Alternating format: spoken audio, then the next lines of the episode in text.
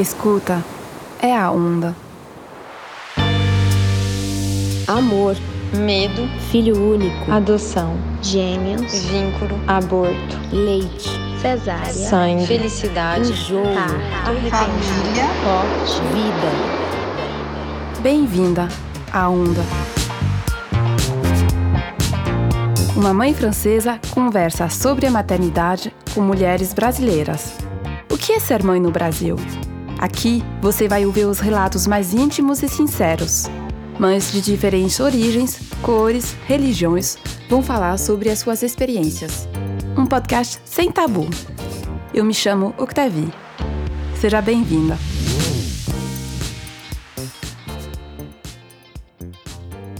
Não precisa explicar para a Marina o quão importante é a natureza na educação das crianças. Ela, que mora em São Miguel dos Milagres, sabe disso perfeitamente. Mas escolher a vida em Alagoas, onde tem mais tempo para estar com a sua filha Olivia, não tem só vantagens.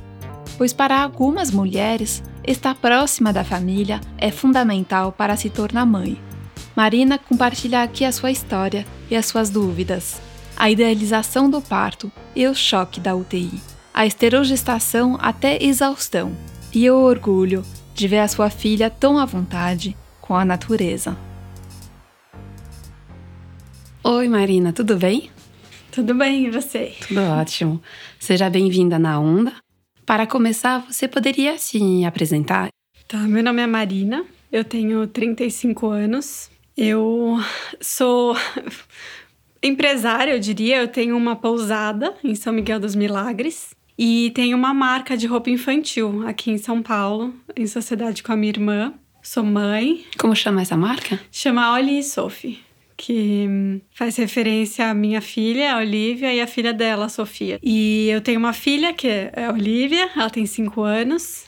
E a minha família somos eu, ela e o meu companheiro, o Luca. Eu sou de São Paulo, mas moro há 10 anos em Alagoas. Então, bem antes do nascimento da Olivia. É, sim, cinco anos antes. Uhum. Você pode me contar como você encontrou o pai da sua filha? A gente se conheceu na Bahia, num forró, num lugar muito especial para mim e para ele, assim. E aí a gente dançou uma dança. No dia seguinte eu ia para outro lugar, eu ia seguir viagem, assim. Você estava de férias? Tava de férias. E aí eu fui, e depois ia seguir para outro lugar, assim, aqueles mochilões, assim, que a gente faz. Mas aí não, eu não consegui seguir. Aí eu voltei e nos apaixonamos. Depois disso, eu, eu voltei para São Paulo, porque eu ainda estudava e, e ele tava já seguindo para morar em Alagoas. E a gente começou a namorar à distância. E você tinha quantos anos? Eu tinha 25. E você estudava em São Paulo? Eu estudava, sim. O que, que você estudava aqui? Eu estudava administração. E ele não é de São Paulo? Ele não é de São Paulo, ele é do Rio, mas ele, quando a gente se conheceu, ele já se apresentou como alagoano. Ele tinha acabado de comprar um terreno em São Miguel dos Milagres e tava de mudança para lá. E por isso que você foi morar lá? Por isso que eu fui morar lá. Eu me formei na faculdade aqui em São Paulo, depois é, de seis meses, acho que a gente começou a namorar. E ele fez um convite para eu passar um tempo lá com ele e fui fiquei. Dez anos. Dez anos. É, eu nunca imaginei morar em Alagoas. Foi um, uma surpresa boa. Daí você chegou lá e você começou a pensar nessa coisa da, da pousada? Ou como, como veio essa ideia? Eu cheguei lá, era muito rústico, assim. É, eu até hoje brinco, tipo, eu tava realmente muito apaixonada, porque era um sítio, tinha uma casinha de taipa com um banheiro externo, que o antigo proprietário do sítio era essa casinha que ele guardava as cabras. E aí o Luca ajeitou, limpou e colocou, tipo, fez uma casinha, né? E nesse começo eu ficava bem indo e vindo, tipo, ir pra São Paulo. Não, não veio de primeira essa ideia de, de montar uma pousada. E até foi uma coisa que foi bem aos poucos, assim, a gente foi construindo muito organicamente, foi muito aos pouquinhos, assim, que foi se transformando e virando um negócio, assim, né? Que a gente chama hoje de pousada. Uhum. E o Luca, o que, que ele ia fazer lá em Alagoas? Ele é agrônomo. Então a ideia dele quando ele comprou um sítio era produzir orgânicos hum. para as pousadas, assim. E o que vocês produziam? A gente produzia o, o que tem lá, assim, macaxeira, abacaxi, ele plantou muito açaí. Então hoje a gente colhe açaí para café da manhã. Hum. Tem pé de tudo, assim, de sapoti, de mangaba, de siriguela, pitanga. Tem muita, muito, muito abundante, assim, de frutas e. E depois vocês vendem essa produção? Não, Não? na verdade a gente vende o, o coco, mas hoje a gente não, não produz o suficiente para vender, é mais para uso interno da, da pousada. E quando surgiu esse, o desejo de ter um filho? Nossa, sempre. Sempre soube que era um sonho ser mãe, assim, sempre tive isso muito forte em mim. E eu acho que quando eu conheci o Luca, eu já já sabia que a gente ia ter filho, assim, eu acho que depois de um ano de relacionamento eu já, já trazia esse assunto, assim. Mas o Luca, ele não tinha tanta certeza que. Na verdade, ele sabia que ele queria ser pai, mas ainda tinha muito medo, assim, muitos receios. Mas aí a gente, depois desses cinco anos, resolveu que vamos, vamos tentar. E, foi, assim, super rápido que engravidou. Você engravidou É, rápido? sim. Você lembra como foi quando você descobriu que você estava grávida? Lembro. Fiquei, nossa, muito feliz. E fui logo contar pra ele. E ele ficou sem reação. Acho que ele ficou em choque. Você fez um teste de gravidez? É assim que se descobriu? É, eu fiz um teste de farmácia mesmo, Lá em São Miguel. em São Miguel. É. E como ia ser estar grávida em São Miguel? Do ponto de vista da estrutura, do acompanhamento médico? Eu confesso que essa, o desejo da gravidez veio de um lugar muito instintivo, assim, eu- de- não racional, né? Que, aí quando eu comecei a me deparar com os entraves, assim, claro que a população lá engravida, tem, e tem filho e passa pelo, por tudo lá e tá tudo certo. Mas eu tinha esse ideal de como eu queria que fosse a minha gravidez, assim. O que você queria? Eu queria um acompanhamento humanizado, porque eu queria ter um parto natural, queria ter um parto é, consciente, sem violência. Quando eu engravidei foi quando eu entrei nessa história de pesquisar, assim, a história do, do parto, do como é uma, era uma questão, é uma questão muito. É um desafio no, no, Brasil, uma questão séria, porque tem muito, muita violência, muito é, cesárea desnecessária, muita falta de informação para as mulheres e perceber a importância de escolher uma equipe que esteja alinhada com o que eu, com o que eu queria, né? Então eu entrei nessa, nessa busca, assim. E aí a gravidez não foi co- como eu idealizei, porque como a gente já estava com o negócio estabelecido lá em São Miguel, um de nós precisava estar lá. Então o Luca ficou lá a gravidez inteira. E eu ficava indo e vindo. E eu fiz uma- essa opção de, de seguir a gravidez em São Paulo, do acompanhamento ser com uma equipe médica de São Paulo, porque eu queria ter o parto em São Paulo, perto da, da minha família, que é on- onde está minha rede de apoio. Lá a gente é bem isolado, assim, a gente não tem rede de apoio. Hoje temos até mais, mas na época não, não tinha. Na época você morava lá há cinco anos. Isso, E a pousada já existia? já existia. Se você tivesse feito todo o acompanhamento médico em São Miguel, como ia ser? Não sei exatamente te dizer como seria, mas é um acompanhamento. Tem um é, posto de Tem um saúde? postinho, tem um postinho de saúde. Mas tem clínico geral Tem clínico geral. e Isso. não tem ginecologista? Na verdade, não. Não acontece parto lá. Ou é em Maceió ou é em Porto Calvo, que é a cidade mais próxima. Hum. Mas mesmo assim, é uns 45 minutos, 50 minutos. As mulheres grávidas lá, elas vão para Maceió, tipo, todo mês para fazer os exames? Não, os exames de acompanhamento são, são No feitos lá posto. mesmo, é, no postinho. Caso o parto começar, como que funciona? Sabe que é uma questão pra mim também, eu não sei. Uhum. Tipo, as mulheres até falam que vão um pouquinho antes pra, pra Maceió, mas aí eu também não sei. Se você não tem uma estrutura em Maceió pra ficar, tipo, casa Uhum. de parente. Eu sei que tem, tem ambulância que leva, mas até pouco tempo atrás tinha a parteira. Tipo, isso era uma figura que tinha, e Hum. que, mas que não tem mais. Tinha parteira em São Miguel. É, tinha. E na época que você estava grávida, não tinha mais. Não. É uma questão importante, né? Você sabe por quê? Porque não tem mais parteira? Ah, eu não sei o motivo exato, mas eu sinto que é por conta dessa cultura hospitalar, cesarista, de que o parto precisa ser no ambiente do hospital. Tipo, as mulheres que você conhece, elas todas tiveram cesárea? Não, mas elas acham bom quando, Hum. quando é cesárea. Que supostamente é mais mais seguro. seguro. Isso. E eh, como você explica ou entende que nesse lugar, no meio da natureza, essa visão do parto seja tão medicalizada? Eu sinto que é porque vem de cima para baixo, assim. As pessoas acreditam muito no que um médico vai falar, assim. É uma autoridade, então eu vou acreditar e vou entregar o meu, o meu corpo, o meu bebê para o que dizem ser o melhor para mim. E como foi a, a sua gravidez? A minha gravidez em si foi tranquila, mas como eu falei, eu fiquei nisso indo e vindo, assim. Na época foi uma questão de estar longe do, do pai, do meu companheiro, assim, né? Do Luca. Você ia para São Paulo com qual frequência? Eu ia a cada mês. Uhum. Aí quando eu tava no.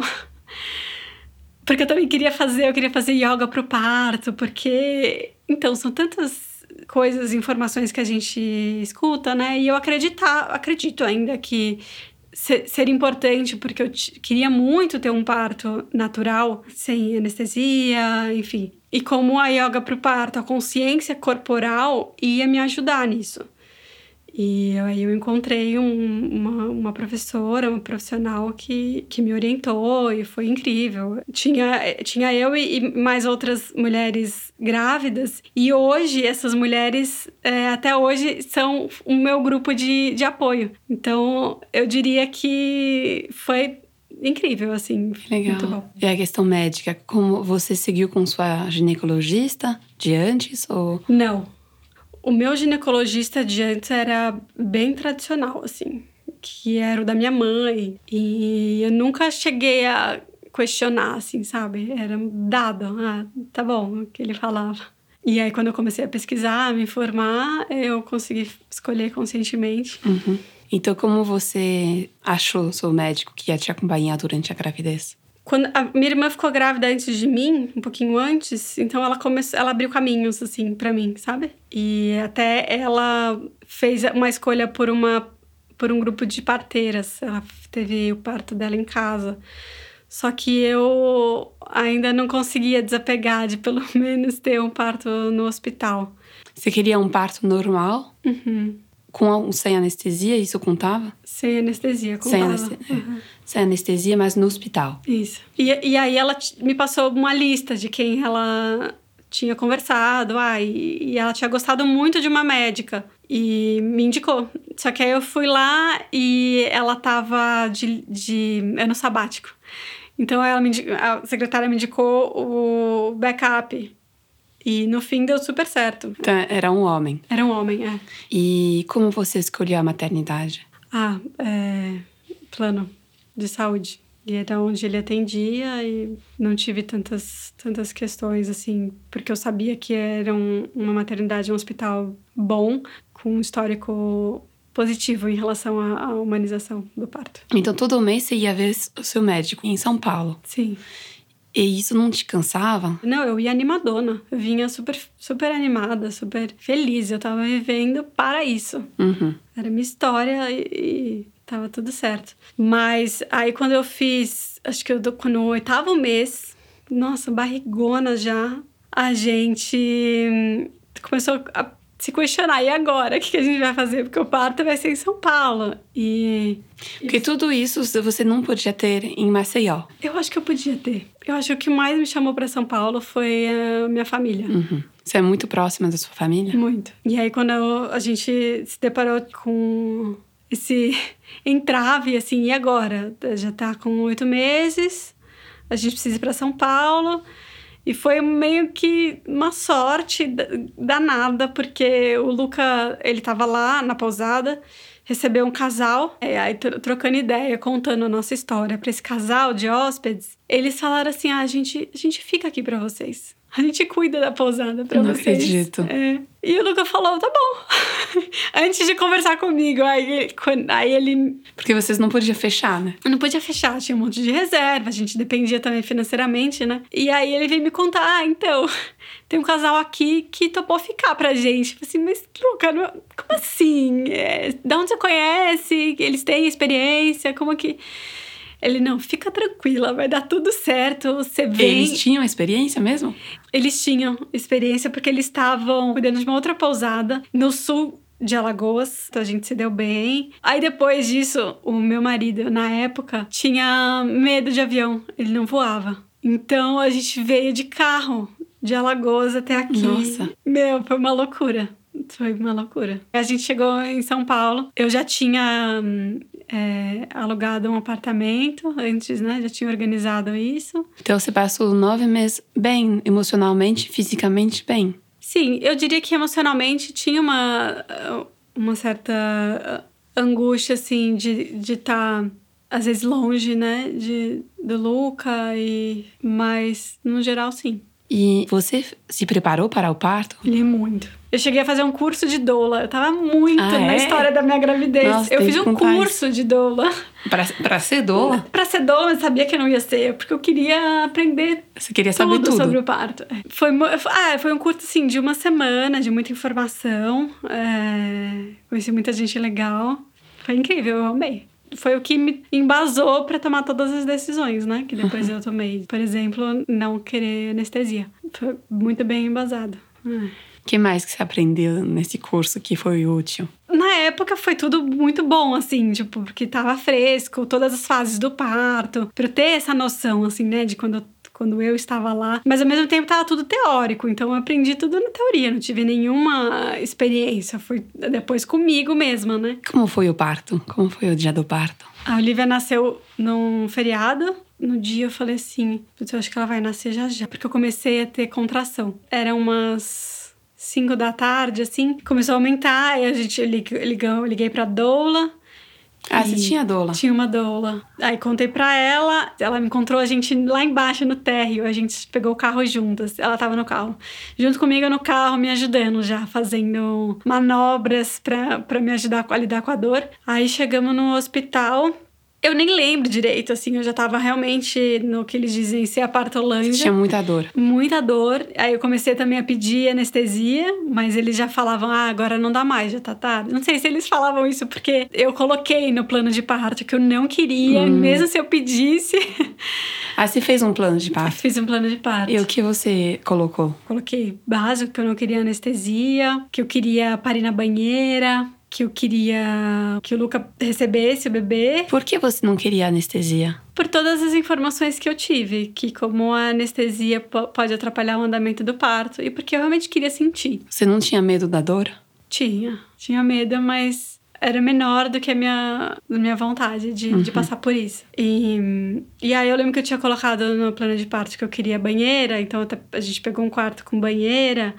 Só que eu olhei pra banheira e falei, não, não quero. Né? Você não Na queria hora- mais? Né? Então é um pouco isso. Tipo, racionalmente eu queria, mas na hora, Uhum. não, não queria. E Aí- o que você achou dessa dor do, das contrações, desse trabalho de parto? Eu acho muito incrível que a dor, ela vem e ela vai. Ela vem alucinante, mas que ela realmente passa. Tem os intervalos de tipo zero dor e tá tudo certo e descansa e eu achei. É, passa, né? É, É incrível que É. tem o pique do- de dor e depois some. sim. E é daí você muito pode incrível. voltar a ser normal. É. E eu acho que quando vem a dor de você saber que vai passar, é tipo torna a dor um pouco mais suportável. E como você lidou com essa dor? Você tinha uma técnica? Você... Respiração. Eu tinha a técnica que eu aprendi na yoga de, de relaxar a boca, Uhum. de fazer muito som, tipo. ah, de relaxar, assim. é. Porque dizem que relaxando a boca, a mandíbula, o colo do útero abre. Tem uma, uma conexão. uma né? conexão. É. E a minha doula me ajudou muito com é, uma tipo uma pressão no, na lateral do quadril, com as duas, uma mão em cada lateral, pressionando, porque tem muita. dá muita dor aqui, né? No, no quadril. E aí ela pressionava assim e trazia um alívio, mesmo durante, durante a contração. Era bom. Você conseguiu relaxar? N- ah, não sei se eu consegui relaxar, mas, mas o que eu digo é que eu gostaria de passar por isso de novo, assim. Uhum. É, Você não se desesperou? não, Não E o Luca, como é que ele tava, né? Ele tava também tranquilo. É, eu não lembro exatamente, assim, né, dele. não lembro, tipo, tudo vira um borrão. Mas eu, pelo que ele fala, ele tava tranquilo. E aí, na hora de nascer, é... porque pra mim, na minha cabeça, já pula de cheguei no hospital e É, expulsivo. não teve banheira, não teve anestesia, É. então você entra numa sala de parto e você deitou ou você ficou em pé? Como você ficou? Não lembro. Eu fiquei caminhando, eu acho. A minha lembrança é ficar caminhando e uma hora eu sentei numa uma banquetinha, que já era o expulsivo, saiu a cabeça da Olivia, só que teve um. aquele médico chamou de distócia de ombro. E aí não saía o resto do corpo. Não girava o ombrinho. E aí eles me colocaram de quatro e precisou fazer uma manobra que o médico coloca os de- o dedo e puxa pela axila. Aham. Dá uma viradinha e puxa. E aí, mas sem anestesia? Sem anestesia. Ah, acho que. Não sei, não sei se tem dor maior, assim, não sei. Você achou insuportável? Então, porque assim, ao mesmo tempo eu tava consciente de que tinha nascido a cabeça, tinha saído a cabeça e não tinha saído o corpo, e que era uma coisa assim. é, eu percebi uma tensão no ar, porque tava demorando e podia, podia ter consequências, assim, né? E aí.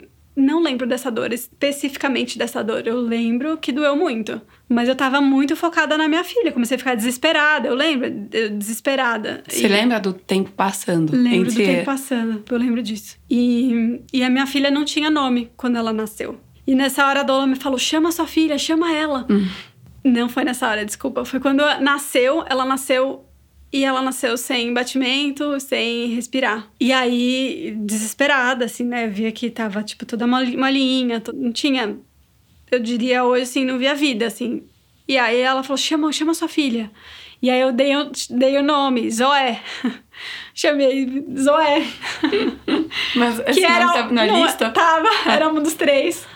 E aí, aí o pediatra pegou a Olivia pra reanimar, deu tudo certo, assim, no fim ela precisou ficar uns alguns dias na UTI, mas por protocolo do hospital, é, eu tenho essa lembrança de Então, a a manobra para, para puxar ela foi rápida. foi rápida. E depois, por que que ela nasceu assim? Você acha que ela cansou demais? Hum. O que o meu médico conta é que como se ela tivesse recebido um mata-leão, assim.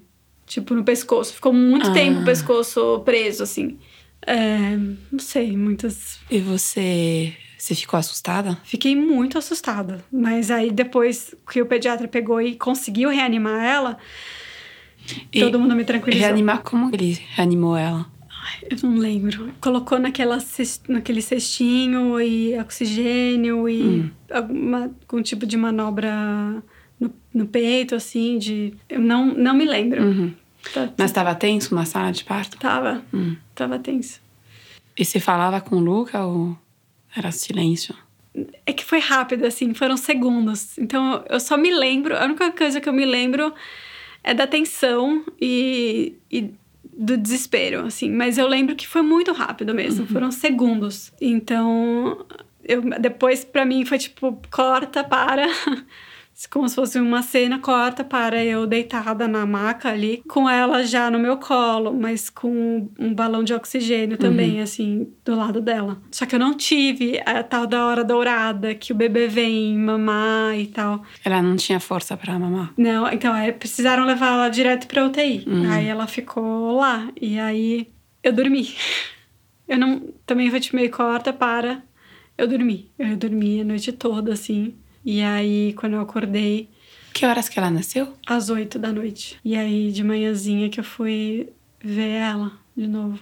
Não era como eu ti- tinha imaginado, assim, mas ela tava ótima, linda. E, e aí eu dei mamar pela primeira vez na UTI, assim.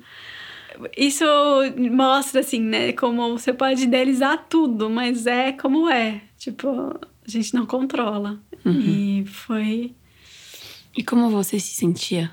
eu me sentia plena, é meio clichê falar, mas eu sentia que eu cumpri o que eu precisava cumprir, que eu tinha, tipo, o maior amor do mundo, assim, foi muito instantâneo pra mim. Acho que talvez algumas mulheres demorem um certo tempo, mas pra mim foi instantâneo. E foi um pouco, também teve uma parte, assim, meio delicada, assim, porque eu lembro da, da UTI, né, o Natal, que é uma. Tem um certo peso, assim, porque tinha muitos bebês lá que tinham estados mais graves que a Olivia, assim. Então tinham esses dias, foram só três dias, assim, mas foram. Aí, Ela ficou três dias na UTI. é, foi só três dias. Tipo, tinha. Isso aqui eu lembro que tinha todo um protocolo de tirar leite, tinha uma sala para eu ti- tirar leite na bomba. E aí tinha eu mais outras mães e mães que estavam há meses na UTI, sabe? Umas coisas que tem contato. Você... E eu lembro que eu agradeci, só agradecia. Assim, só agradecia. Você já sabia que ela não ia ficar muito tempo na Já. UTI? Hum. Sim, a gente tinha um pediatra ótimo, muito atencioso, muito. E ele falou, ela só tá aqui por conta de protocolo. Você ficou bem depois do, do fisicamente depois do parto? Você não teve laceração? Eu não tive laceração, mas eu quebrei o meu cox no parto. Não acredito. É. Como é possível É, isso? parece que eu tinha algum minha anatomia assim, o cox era um pouquinho pra dentro. E aí quando ela n- Por nasceu, conta da, da manobra? o médico falou que pode ter sido a manobra, pode ter sido já quando saiu a cabeça, assim, que pode ter. Uhum. Não tem como saber exatamente como, como foi, mas aí eu não conseguia sentar, tinha que sentar de ladinho, tinha, tinha muito. Eu só, só fui descobrir isso depois de algumas semanas, porque eu achava que, ah, tô com uma dor normal Uhum. de, de pós-parto, porque não passava essa dor. E aos poucos eu fui percebendo que a dor era mais na região do cox, que eu fui fazer exame e descobri que eu Você, quebrei. você fez um raio-x, você viu? E como que sara isso sozinho? Sozinho. É o tipo de. É um osso que você não tem como imobilizar. É só com o tempo. E demorou um bom tempo, assim, eu diria que uns seis meses pra eu estar sem dor. É, Então você amamentava deitada? Não, eu ama- amamentava sentada. Eu colocava uma almofada em um dos lados pra eu ficar meio tortinha, assim. e Tudo tinha uma, um jeitinho de, de conseguir. É, porque até descobrir que você tinha isso, você sentava, eu, né? É, eu achava que. Fazia era- parte. Fazia parte, né? Pós-parto, tá, tá. Aham. Qual tipo de lembrança você guarda do parto? Não é a lembrança, né, que eu ia falar. Eu falei assim, que eu gostaria de viver isso de novo, porque eu senti força. Senti muita força. Eu senti a natureza mesmo agindo. Você é instrumento ali. Você. Acho que eu nunca me senti tão viva. É isso, assim. Eu acho que quando eu penso que eu gostaria de passar de novo por isso, é sentir é muita vida. É muito. um- muita potência. É um portal muito incrível. E você até hoje guarda isso. Sim, Como foi pro, pro Luca ver a, a filha dele? O que você viu? que eu vi, vi um, um pai, vi um cuidado. Um pai sem medo, assim, sem muitos receios. Ou ele, ao contrário de mim, ele não se preparou, assim. Uhum. Ele não é desse de ficar lendo, de ficar. Ele é muito instintivo. Como foram os dias na maternidade? Quanto tempo você ficou? Eu fiquei três dias.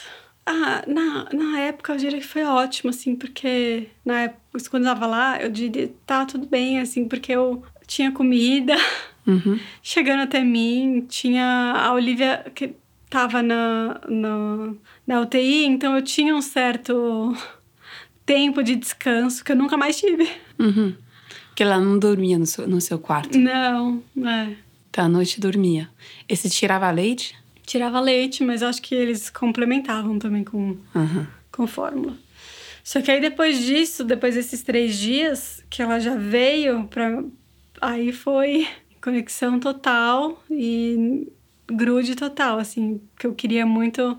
Também tinha essa ideia da esterogestação, que eu queria propiciar isso o melhor possível pra gente, assim, que é através do uso de sling, muito sling, é, amamentação em livre demanda, cama compartilhada. Então, não super fluiu, porque eu tive problemas na amamentação no começo, muita dor. Eu queria ter amamentado até os dois anos, amamentei até um ano e nove. Bastante. É. E você teve dor no começo? Já, já no hospital? Já na maternidade? Não, chegando em casa, dor, sangue, foi bem. Aí recorri a, a uma especialista em, em amamentação. Uhum. não lembro o nome agora, mas que vinha em casa, fazia laser para ajudar a cicatrizar. Então, assim, quando eu te contando e pensando, eu acho que foi muito bom eu estar em São Paulo e ter essa estrutura. Uhum. E ter tido a Olivia no hospital, apesar de ter sido um parto humanizado e sem anestesia e tal. ela ter nascido em São Paulo, com rede de apoio, com a profissional lá que me ajudou no, na amamentação, foi muito importante para mim. Uhum. E você gostou de amamentar? Muito. Muito? Amava. Apesar da dor. Não, nesse comecinho doía, mas depois que a gente ajeitou a pega e tal, foi maravilhoso. Eu amava. Eu acho que eu comecei a ficar cansada só quando as noites assim que ela mamava ainda no meio da noite e aí quando eu comecei a ter muita privação de sono. Aí que eu comecei a me cansar mesmo e, e, cortei antes do prazo que eu tinha me dado, né, dos dois anos. E a lembrança mais difícil que eu tenho é não dormir. Uhum. E eu, hoje ela só. Ela, a gente ainda faz cama compartilhada. Aqui eu tô falando baixinha. Porque acho que em algum lugar eu me julgo assim, tipo, até hoje. Mas é. Ela tem o quarto dela, a gente, eu tenho meu quarto com o Luca. Mas eu acabo dormindo com ela, porque às vezes quando eu tento sair, ela acorda no meio da noite. E aí fica mais difícil depois pra eu voltar a dormir, tem choro e tal. Então você dorme no quarto dela? Eu durmo no quarto dela. E isso desde o começo ou no começo ela dormia com vocês? No começo ela dormia no meu quarto e o Luca dormia no dela. Hum. Mas aí a gente retomou o nosso, o nosso quarto, né? E, e aí ela teve que ir pro quarto dela. Mas a gente tem, é que a gente tentou essa transição e não sei se eu não tive tanta firmeza, assim, de tentar várias vezes, assim, sabe? Mas eu acho que também por um certo. Por um lado, eu gosto, eu, eu me nutre tá juntinho, assim, dela. E quando que a Zoe vi- virou Olivia? Ah, tá. Foi no terceiro dia mesmo, assim. Acho que antes, não. do- acho que ela ficou dois dias, Zoé. E aí eu senti que não era assim. Ninguém gostou. e eu não tava sentindo que era. E aí quando. E assim, na verdade, eu tinha levantado dois nomes, Zoé e Julieta, e o Luca que tinha levantado Olivia. Então, esses três nomes. E aí, é, durante a gestação, assim, eu tive um sonho que vinha ela e me falava que o nome dela, dela era Olivia. E só que eu não contei pra ninguém esse sonho, porque eu não queria que fosse Olivia. Mas no fim, quando eu falei, tá bom, é Olivia. Parece que tudo fluiu, assim, foi... Faz sentido. É. Você entrou no papel de mãe com facilidade? Você se sente a mãe? Sim, eu lembro que eu tive uma crise, assim, quando eu tava é, um pouco antes do parto. Acho que eu fiquei um dia inteiro chorando, assim, que eu não queria ser mãe, que eu queria ser, seguir, continuar sendo filha. Tipo, num, num medo, assim, de... Mas é impressionante quando, quando nasce e, no meu caso, né, foi assim que eu senti esse amor tão grande e me encaixei nesse lugar muito fácil. Você tinha, um, tinha medo de ser mãe? Tinha. Eu achava que não estava pronta. Não era o medo do parto, era o medo Não. realmente da, É. da mudança de identidade. Eu acho que era isso. Pro parto eu tava muito pronta. Pra ser mãe, eu não tinha pensado ainda direito como que ia ser. Onde a gente ia estar. Era toda uma questão também sobre Alagoas ou São Paulo e Uhum. estar sozinha, ter rede. Eram muitas questões, assim, na minha cabeça. Eu acho que talvez uma... Como se eu não quisesse lidar com isso e, e ser filha, eu poderia ter sempre a minha mãe pra resolver os meus BOs, assim, sabe? Era o peso da responsabilidade. É. Como foram esses primeiros meses em São Paulo com a Olivia? Foi ótimo, porque eu tava. A gente alugou um apartamento já mobiliado e era pertinho da minha mãe, então eu tinha um suporte dela, assim, com uma certa frequência.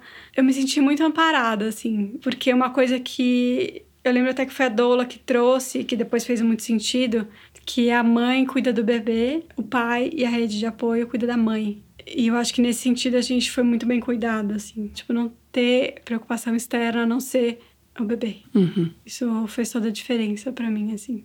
E você tava bem? Fisicamente, eu tive essas questões da dor do, do cox. Ah, emocionalmente, a gente teve uma fase um pouco mais difícil, eu e o Luca, assim, de entender o papel dele, assim, sabe? A gente teve um momento, assim, de crise no relacionamento que acabou afetando um pouquinho, né? Então, eu acho que é tanta coisa, assim, a chegada de um terceiro elemento, né, pra relação e, e a mãe tá tão focada, no meu caso, eu estava tão focada na Olivia E que ele virou, tipo, ficou esquecido realmente. Então teve uma questão dele de entender é, esse momento. Ele se sentia exclu- excluído. Ele se sentia. E você entendia isso? Eu entendo mais agora. Mas na hora não Na estava hora- fazendo o que tinha que ser É, feito. Sim. Não tinha realmente como se o problema dele não importasse. Assim, ah, sinto muito. Lide com isso, assim, eu. E isso foi nos primeiros meses. É. E depois passou. Ah, foi passando aos poucos. é. E aí a gente voltou pra Lagoas. É, quando ele já tinha uns sete, oito meses. E hum, era importante para você sair da cidade cedo com o bebê? Não. Você teria ficado mais em São Paulo, mais tempo? Talvez não foi tão fácil pra mim, assim. Eu acho que eu fiquei apreensiva. De agora é só nós mesmo, assim. Mas o que aconteceu quando a gente chegou em Milagres foi que é incrível como criança atrai criança.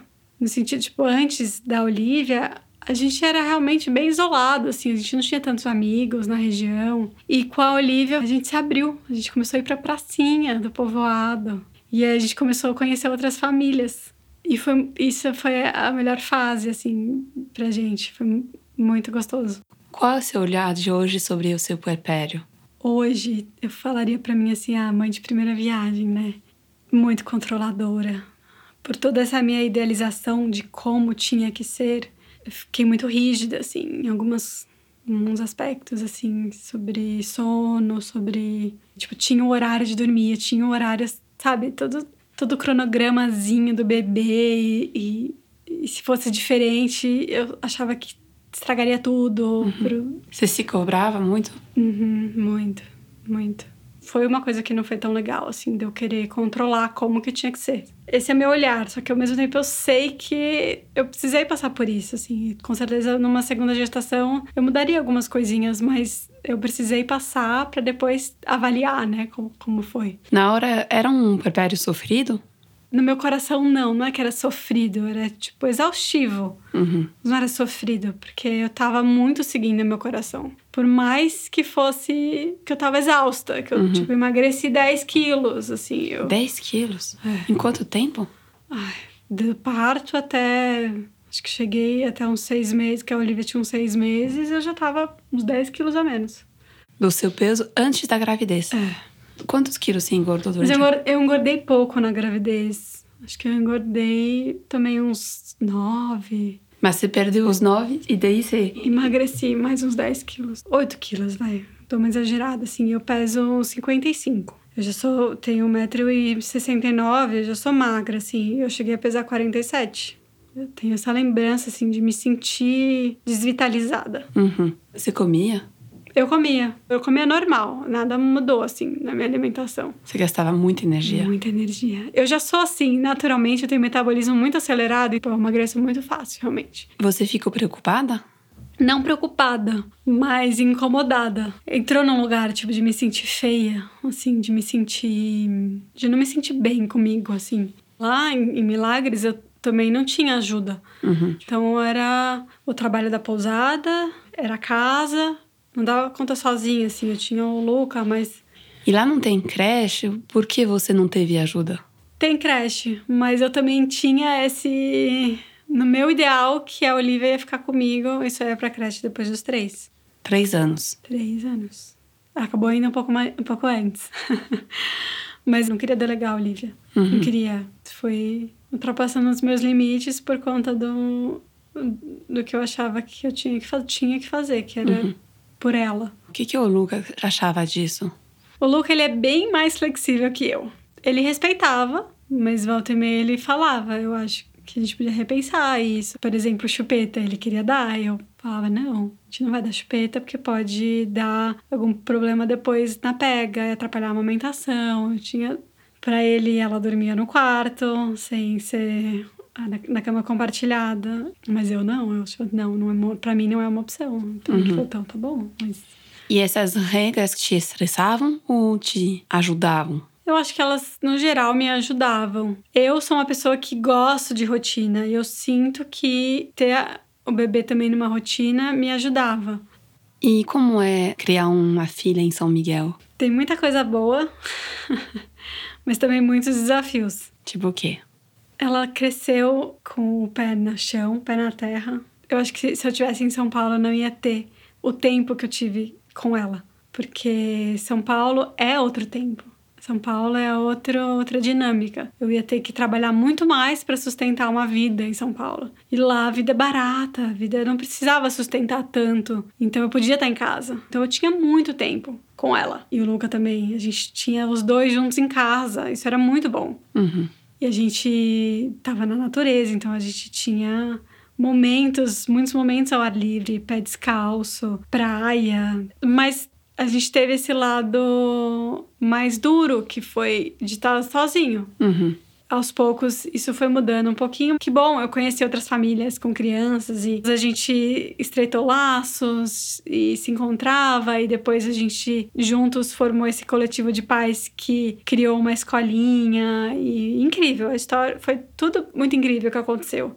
Mas a Con- gente. Conta aí essa história Do, da escola. da escola foi eu mais duas mães que éramos de fora, nenhuma mãe era da terra de lá. A gente se viu numa crise com as crianças pequenas, querendo que tivesse algum espaço de convivência, algum espaço de brincar, um pouco mais, não brincar direcionado, mas um pouco, porque a gente como mãe, a gente queria um tempinho livre, Uhum. mas a gente queria que fosse em um espaço que fizesse sentido pra gente. Lá em São Miguel tem é, creches, mas são espaços fechados, tipo casas fechadas. Muitas vezes tem televisão, muitas vezes tem brinquedos que talvez não sejam o que a gente considera os mais legais, adequados, alimentação industrializada. É, uma- é muito triste, assim, porque é a realidade do, do sistema público, assim, né? É isso, você tá descrevendo uma creche pública. Pública, é. Não tem creche. Na verdade, até tem uma creche privada lá, mas que também tá nesses moldes, assim. Hum. Mas a gente queria que, que fosse como uma extensão da nossa casa, que tivesse um quintal, que tivesse mato, bicho, coletas, para as crianças estarem ali, né, em contato mesmo. E aí, eu mais essas duas mães, a gente começou num processo de pensar como seria, custo, aonde. Foi assim, uma construção de muito tempo. Cada um entrou com a sua força. Uma das mães, ela conhecia uma educadora daqui de São Paulo. Fez uma consultoria com a gente e começou a desenhar, tipo, os passos, passo a passo. Mas ia ser onde? Vocês compraram um terreno? não, nossa pousada fica dentro de um sítio, nossa casa também. E a gente cedeu uma parte do, do sítio para construir. E aí foi chegando pessoas incríveis, assim. Então aí também chegou um bioconstrutor. Então a gente conseguiu que o espaço fosse feito de tijolo de adobe. Toda a gestão da água também foi com fossa ecológica. Foi uma luta, assim. É. Vocês construíram uma casinha. É, são duas paredes, na verdade, porque é uma casa aberta, assim, né? Mas tem um banheirinho, é uma, uma cozinha pequena para apoio e muito espaço livre. E a gente trouxe uma educadora até de fora, uma educadora de São Paulo, Que veio morar em São que Miguel. veio morar em São Miguel. E aí a gente também teve uma educadora auxiliar de São Miguel. No nosso ideal, a gente queria que fosse também com a comunidade, assim, que a comunidade estivesse junto. Muitos entraves, assim, jurídicos, a gente ainda não conseguiu chegar nesse ideal. Então, por enquanto, só tem os filhos de vocês. No- agora são mais famílias, tipo, que foram chegando. São, a gente chegou a ser sete famílias. Só tem as, as crianças das famílias do coletivo. E é um custo alto, né, pra gente poder bancar educadora de fora e tal, enfim. É uma escola? Ah, é um espaço, a gente chama de quintal. Uhum. Um quintal brincante. Uhum. Mas é um projeto bem, bem especial. E quando nasceu esse projeto? Ai, nasceu quando as meninas. as- a minha, a Olivia, acho que tinha um ano e meio, dois anos. Então, faz um certo tempo. Faz, uns- faz um tempinho. É, E ela, ela vai todos os dias todos os dias. de manhã? De manhã. Aí você consegue fazer suas coisas. Sim. E a Olivia gosta desse lugar? Ela ama. Ela ama. Você tá com, tá com muitas saudades, porque a gente tá em São Paulo já tem três meses agora. A gente, mesmo depois com a Olivia, a gente fica vindo bastante. Uhum. E aí, por sorte, eu encontrei uma escolinha aqui também, que é um quintal também, que a gente consegue, quando a Olivia tá aqui, ela frequenta. Vocês vêm com qual frequência? A gente vem bastante. A gente vem umas três vezes no ano, fica um mês, às vezes dois. Uhum. Agora a gente tá a três. Então não tem muito uma regra, assim. A gente. Hoje em dia, lá na pousada, a gente tem mais estrutura, assim, para conseguir ficar, ficar longe. Agora a Olivia tá com cinco anos e a gente tá começando a repensar é, se a gente segue lá mesmo, porque lá também o, o quintal só vai até os cinco. E aí que a gente tá nesse. num impasse, assim, de onde vai ser. Se vai ser em São Paulo, ou se a gente segue lá. É... Quando surgiu o seu, o seu outro projeto, que é sua, sua empresa? A Oli Sophie surgiu quando eu e a minha irmã a gente estava grávida. A gente queria fazer alguma coisa junto, assim. Então a gente queria empreender. E eu tinha passado uma temporada em Caraíva e tinha conhecido uma bordadeira e comecei a bordar com ela. Era um hobby que eu me super me apaixonei, assim. E aí surgiu a ideia da gente fazer roupinhas bordadas. Uhum. Para roupas de criança. Hoje a gente faz roupinhas em linho, linho puro, bordadas à mão. É bem especial, assim. Mas quem borda é essa pessoa de Caraíva ainda? Não. Não. Não, isso foi só da onde Começou. veio. É. Uhum. Mas a gente encontrou um coletivo de mulheres bordadeiras aqui em São Paulo. Uhum. E como você faz para fazer tudo isso? a Paula, minha irmã, ela que toca a parte logística, assim, de eu toco uma parte mais back-office, assim, de gestão. Só que é difícil fazer essa divisão estando longe, assim. Então também é algo que me chama pra estar aqui, sabe? Hum. Então a gente tá com essa decisão aí na mesa, é, pensando. Sabendo que somos três, não só a Olivia, mas o que é importante para mim, o que é importante pro Luca. Ele é muito do mato. Uhum. Então, e é legal porque a Olivia, ela se identifica assim, mamãe, eu sou do mato, né? Ela fala? Ela fala. Ah. Realmente é assim, ela cresceu com um bichinho assim no, na casa, tipo, em casa tem calango que entra, tem sapo que mora embaixo da geladeira, tem que tirar a volta e meia, tem a perereca do banheiro, tem, sabe assim, esse tipo de umas coisas. Aí quando encontra a prima que vê uma formiguinha já fica, ai, formiga. Aí ela vira assim: ah, mãe, a gente não liga, né? A gente é do mato, né? Uhum. Orgulhosa dessa educação. Or orgulhosa, sim. Você diria que a maternidade te transformou? Com certeza. Acho que a maternidade me deixou mais inteira, assim. Me deixou. Acho que ela que me empurrou para muita coisa, assim, eu diria. Ela me empurrou para eu ter certeza que eu queria a, a minha família, ter, ter certeza que, que, fa, que, faz sentido, porque tudo era uma idealização antes. Ser mãe da Olivia me faz ter certeza, tipo, da minha parceria com o Luca, me faz ter certeza de que eu, eu quero me realizar profissionalmente, porque quero ser um exemplo para ela. Que relação que eu quero ter com o Luca, porque é, esse é o exemplo que ela vai ter em casa. Que profissional que eu quero ser, porque eu sei que ela tá me vendo. Que mãe que eu quero ser, porque, né, porque impacta diretamente nela, hum. sabe? Você teria mais um filho ou a sua família está completa assim? Racionalmente, eu diria que a minha família está completa, mas o meu coração ainda me pede mais, assim, pede. E eu sinto que eu gostaria de viver de novo. Até eu gostaria de passar pelo parto de novo. Claro que é, não é a mesma experiência, é uma experiência nova. Mas eu ainda tenho muito em mim essa lembrança de como o meu corpo sentiu, sabe? E pensar em voltar a essa, essa fase não é tão fácil, assim, para mim. Hum. É, uma, é uma. Não é uma porta fechada. Hum. Mas não é algo que eu tô pensando no, por agora.